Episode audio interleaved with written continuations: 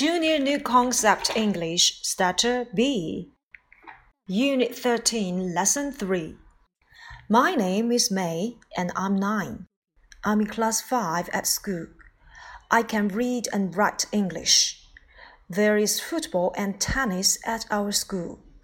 I can play tennis. I can't play football. Our teacher is a man. He's tall and thin.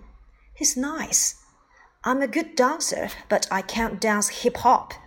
I can play the piano and I can sing a lot of songs. My name is May and I'm nine. 我的名字叫 May，我今年九岁。I'm in class five at school. 我在五班。I can read and write English. 我能够读和写英语。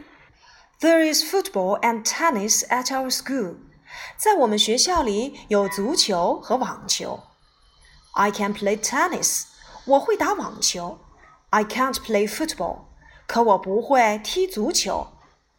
Our teacher is a man. 我们的老师是一位男士。He's tall and thin. 他又高又瘦。He's nice. 他人非常的好。 I'm a good dancer and I can't dance hip hop. 我呢是一个很好的舞者，可是啊，我不会跳 hip hop 这种类型的舞蹈。I can play the piano and I can sing a lot of songs. 我呢会弹钢琴，而且呀，我能够唱很多的歌曲。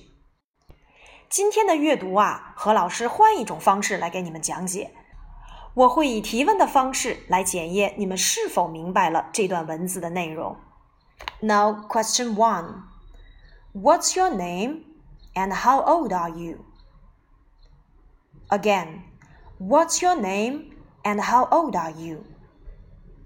Question two: What class are you in? What class are you in? Number three. Can you read and write English? Can you read and write English? Number four. Is there football and tennis at your school? Is there football and tennis at your school? Question 5. Can you play tennis? Can you play tennis? Question 6. Can you play football? Can you play football? Question 7. Is your teacher a man? Is your teacher a man?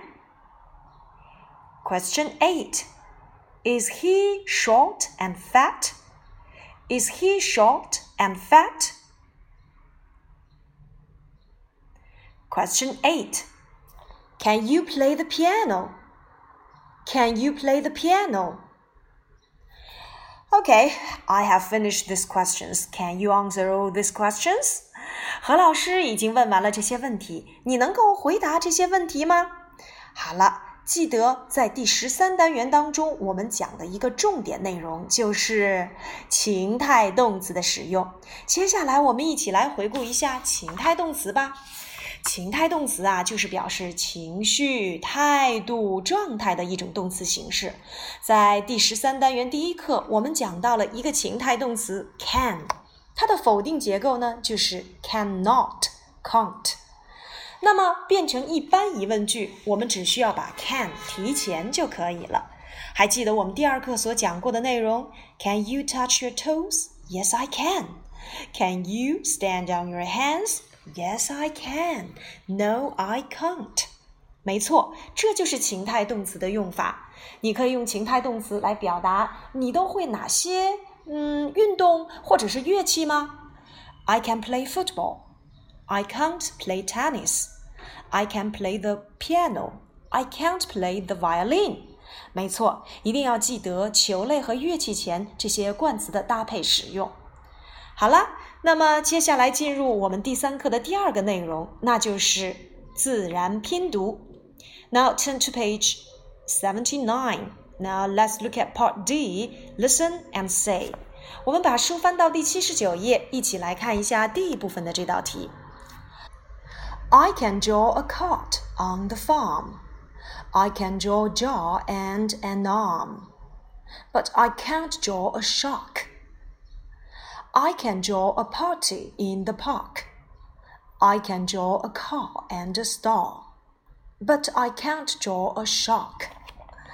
在这里面，我们看到了几组词：cart、farm、jaw、arm、shark、party、park、car、star。 几组词当中都有一个相同的字母组合 ar。cart 手推车，farm 农场，jar 罐子，arm 胳膊，shark 鲨鱼，party 派对聚会，park 公园，car 小汽车，star 星星。没错，AR 组合你听出来了吗？它们都发哪一个元音呢？而且还是一个长元音哦。没错，a a cart farm jaw arm shark party park car star。记住，a r 组合通常组合在一起会发长音 a a。好了，有关于这一单元的内容我们就说到这里，请你来练习。第一部分的短文阅读，并且完成我们的 AR 组合发音吧。OK，class is over，bye bye。